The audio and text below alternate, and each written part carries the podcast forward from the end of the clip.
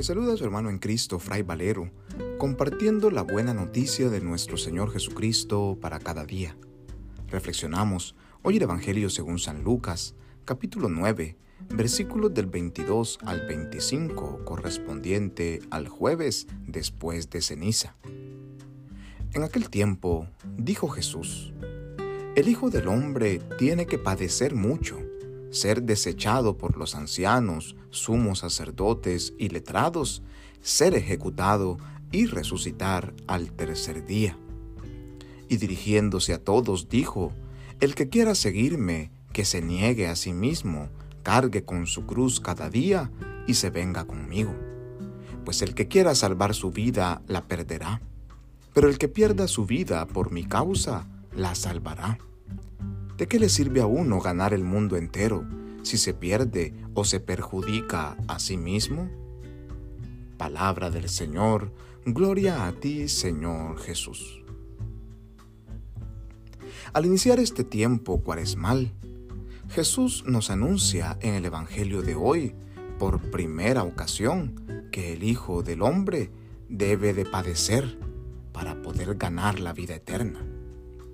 Y es que muchas veces nosotros cuando pensamos en Jesús pensamos únicamente en el Jesús glorioso, en el Jesús triunfante, en el que está sentado a la derecha del Padre, en el Todopoderoso, olvidándonos que, antes de ser este Hijo de Dios resucitado, de ser el que tiene todo el poder y frente al cual toda rodilla se dobla en el cielo y en la tierra y en todo lugar, antes de ser todo esto, el Hijo del Hombre tuvo que padecer. Y esto es lo que nosotros meditamos en el tiempo cuaresmal.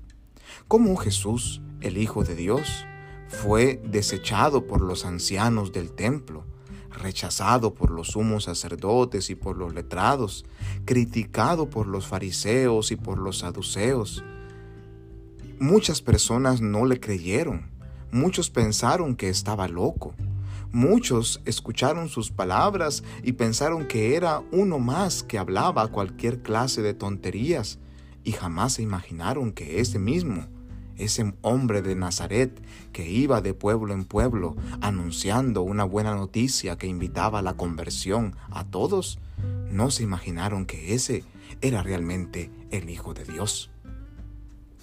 Hoy Jesús en este tiempo cuaresmal nos invita a meditar en el sacrificio que ofreció por todos y cada uno de nosotros, recordándonos que si nosotros queremos ser sus discípulos, si queremos seguirle, permanecer con Él, es necesario que como Él nos neguemos también a nosotros mismos, nos neguemos a nuestros gustos y placeres, que carguemos con nuestra cruz de cada día es decir, que carguemos con los sufrimientos que nos aparecen en el camino, con las dificultades, con las pruebas, con los problemas y sobre todo con las incomprensiones.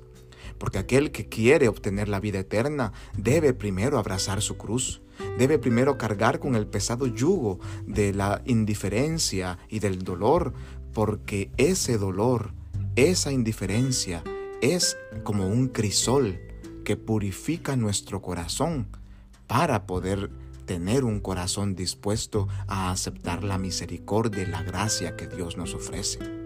Aquel que quiera venirse conmigo, dice Jesús, niéguese pues a sí mismo y cargue con su cruz y sígame. Y aquellos que querramos salvar nuestra vida, primero debemos de perderla. Debemos de ofrecerla, de entregarla por completo como Jesús entregó por amor hacia nosotros y el que pierda su vida por mí, dice Jesús, la salvará. Porque de nada nos sirve pretender ganar el mundo entero, pretender ser los más exitosos, más famosos o más ricos en el mundo. De nada nos sirve si eso nos lleva hacia la perdición. Si la riqueza, si el poder, si la fama desvirtúan nuestro camino y nos llevan por el mal, nuestra alma terminará perdida. Pero si nosotros nos negamos a nosotros mismos y asumimos la cruz de Cristo como propia y la cargamos junto con Él para poder dar testimonio de la luz en el mundo, entonces participaremos de esta luz eterna, de esta vida en plenitud que el Hijo de Dios hoy nos ofrece. Vivamos pues con intensidad este tiempo cuaresmal que estamos iniciando, asumiendo nuestras propias cruces y caminando tras las huellas de Jesús el Nazareno en este via crucis de nuestra vida que nos lleva hacia la Pascua de la resurrección.